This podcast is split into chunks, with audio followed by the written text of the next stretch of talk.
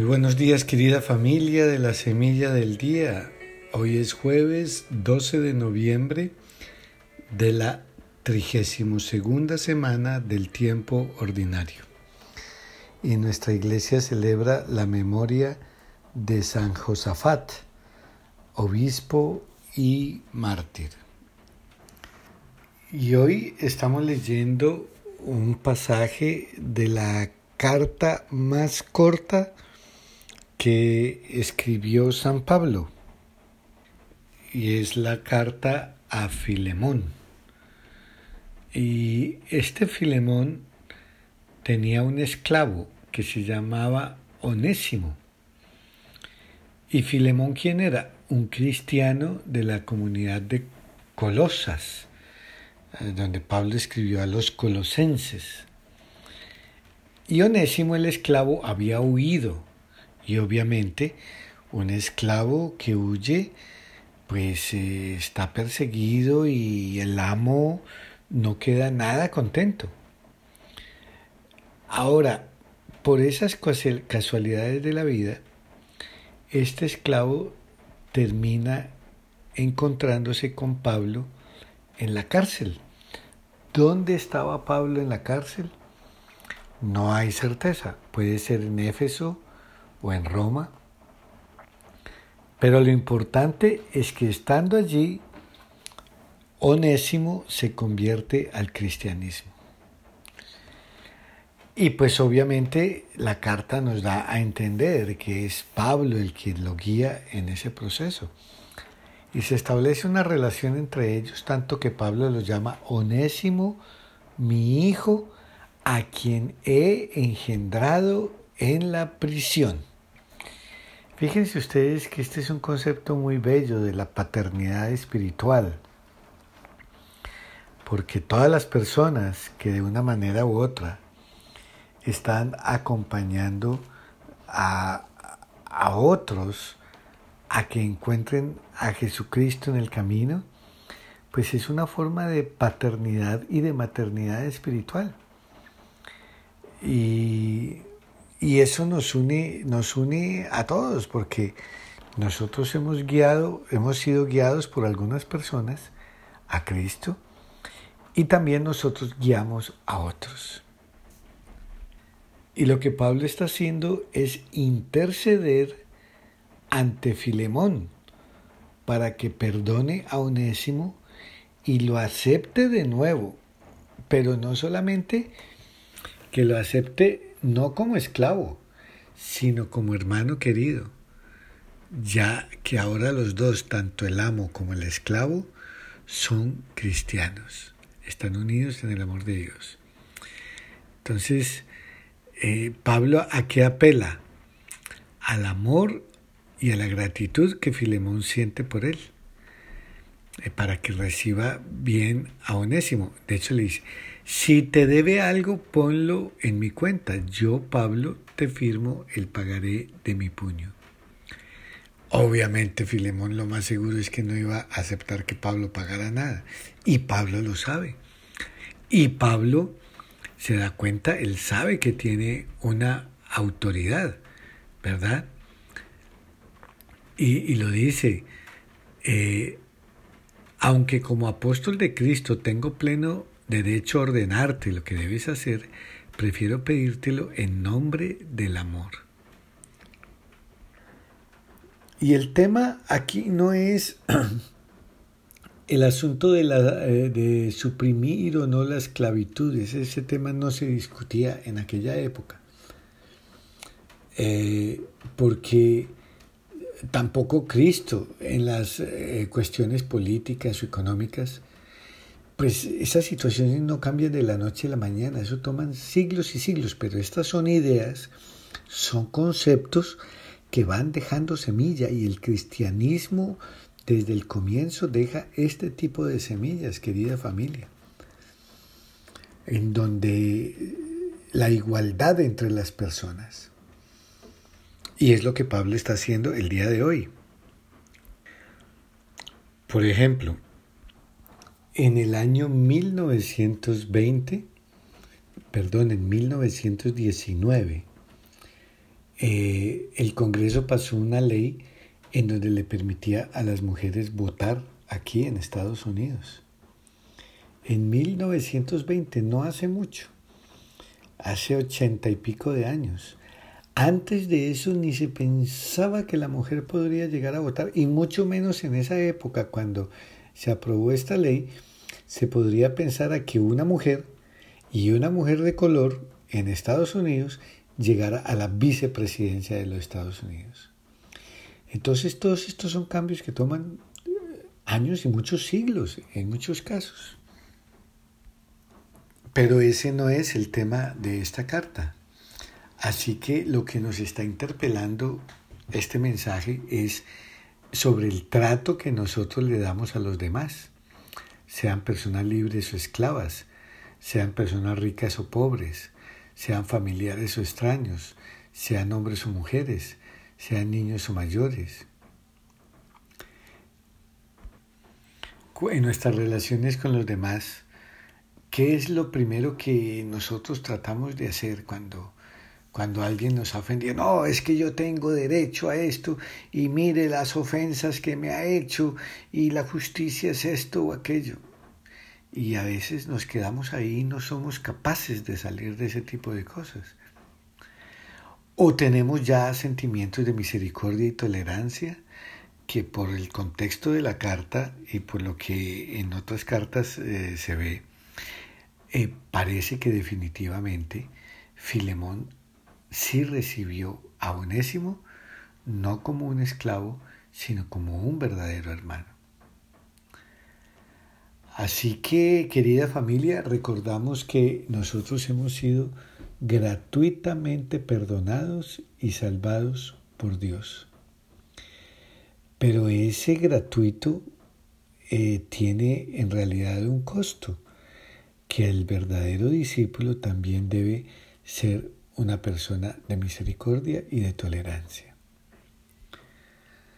Y cada vez que celebramos la Eucaristía, por ejemplo, recibiendo al Cristo que se entrega por nosotros, pues deberíamos como que pensar a ver con quién debería yo reconciliarme, a quién debería yo perdonar.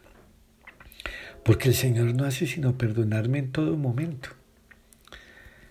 Así que la invitación quizás hoy es a, a dejar de hacer juicios condenatorios contra las personas. A tratar de no ver tanto los defectos del otro, sino que tal tratar de ver la virtud y de darnos cuenta de que si la otra persona me molesta, ¿Cómo estará la otra persona pensando acerca de mí? ¿Será que yo le estoy molestando más? También otra manera es mostrándonos disponibles y, y, serviciales. Y nada de eso hacerlo por la fuerza, sino con toda libertad. Porque no hay necesidad por ahí tampoco de darnos importancia ni de pregonar que yo soy muy generoso y esto. No, no hay, no hay que hacer eso. Para el cristiano eso no existe. Así que, y entre padres, hijos, empresarios, trabajadores, pastores, los fieles, los superiores, los súbditos, ¿nos tratamos como hermanos o todas esas diferencias todavía existen?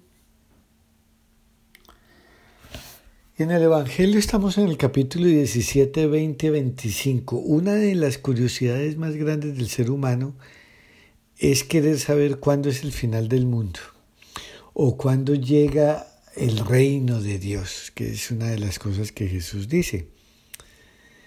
Y eso lo preguntan los fariseos, que estudiaban mucho el libro del profeta Daniel, para ver cuándo era la llegada del final de los tiempos. A mí me tocó en un, estaba en una misión y conversaba con una persona de otra denominación y me hablaba del libro de Daniel y se sorprendía de que yo no conocía demasiado de ese libro, sino lo básico. Y me decía con mucho orgullo, él me decía, pues déjeme decirle, padre, yo me he pasado la vida entera estudiando este libro. Y entonces yo le decía, bueno, ¿y cuál es la razón? Me decía, porque aquí está cuándo va a ser el final del mundo. Y él no me ponía cuidado cuando yo le decía que para nosotros los cristianos eso de saber cuándo es el final del mundo no tiene la menor importancia, eso es lo de menos. De hecho Jesús ya nos dijo que, que, que el que lo sabe es el Padre. A nosotros no nos preocupa, eso puede suceder mañana, puede suceder en un millón de años. ¿Quién sabe eso? Eso no nos preocupa en absoluto. Lo único que tratamos es estar cada día preparados para cuando ese día llegue, que puede ser un día que llegue la propia muerte de uno o que nos toque de verdad estar vivos cuando llegue el final de los tiempos. Pero eso no es lo importante, por eso estos días han habido lecturas que hablan sobre la vigilancia, sobre estar atentos y todo ese tipo de cosas. Además, si ustedes se dan cuenta, Jesucristo, cuando le hacen ese tipo de preguntas, Él nunca en realidad contesta directamente a eso. Pero aprovecha para aclarar y, por ejemplo, en esta ocasión dice, bueno, el reino de Dios no vendrá espectacularmente. Eh, y también dice cosas como que el reino de Dios ya está en medio de ustedes. Así que eh, el reino de los cielos, que son los cielos nuevos y la tierra nueva que anunciaba Jesús, de lo que menos se trata es de un estilo espectacular. Parece que ese reino eh, ya, ya está aquí, de hecho lo dice Jesús, porque no se podrá decir está aquí o está allá, porque el reino de Dios ya está entre ustedes. ¿Nos hemos dado cuenta de eso o no? ¿O pensamos que todavía es algo muy lejano? Y entonces Jesús lo compara con el fermento que actúa en lo escondido, eh, a la semillita que es sepultada en la tierra pero ahí escondida en la tierra ya va produciendo fruto, ya se está, ya. Así que este reino es imprevisible. Por un lado parece que está oculto, pero por el otro lado parece que ya está actuando. O creo que mejor debería decir, por un lado está oculto y por el otro lado ya está actuando. ¿Cómo está actuando? Bueno, tenemos que abrir los ojos. Está en la palabra de Dios está en la iglesia, está en los sacramentos, está en la vida, la vitalidad de tantos cristianos que han creído en el Evangelio y lo están viviendo. ¿Los ves tú en tus comunidades?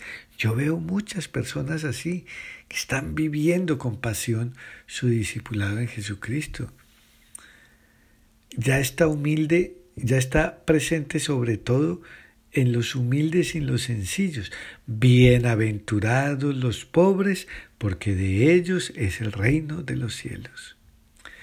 Así que ciertamente como humanos tenemos una tendencia a lo solemne, a lo llamativo, esas apariciones, las revelaciones, signos cósmicos. Pero el problema es que nos podemos descuidar con esas cosas y no ver los signos sencillos del reino de Dios en la, eh, en la cercanía, en la presencia de, de, lo cotidiano. Allí es donde tenemos que ver a Dios, querida familia. Al impetuoso eh, profeta Elías, Dios le dio una lección bien grande que es para nosotros también. Eh, y Jesús, Dios, perdón, y Dios cómo se le pareció a Elías ni en un terremoto, ni en el estruendo de la tormenta, ni en el viento impetuoso, sino en una suave brisa. Así que el Señor nos dice que el reino ya está dentro de nosotros. También dice que está en medio de nosotros. También se puede decir que ya está a nuestro alcance. ¿Por qué todo eso? Porque el reino de Dios es el mismo Jesucristo es el mismo que al final de los tiempos se van a, manifestar en plenitud, pero que ya está en medio de nosotros, tú bautizado, bautizada, tú que recibiste la confirmación, tú que recibes el sacramento de la Eucaristía, Tú que te limpias el alma con el sacramento de la reconciliación, el reino de Dios ya está en ti, ya vive en ti. Es una semilla, no es la perfección, no es la totalidad, pero ya está ahí. Así que, y por eso cuando celebramos la Eucaristía, el mismo Jesús nos dice, el que me come permanece en mí y yo en él.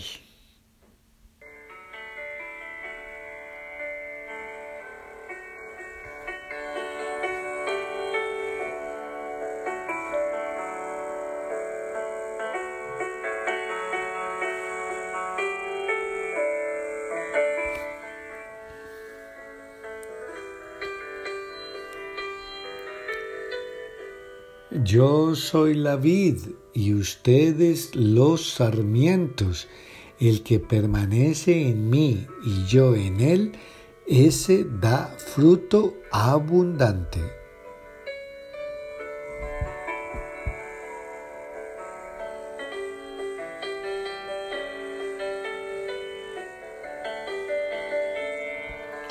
Y que el Dios de amor y misericordia te bendiga en el nombre del Padre, del Hijo y del Espíritu Santo. Amén.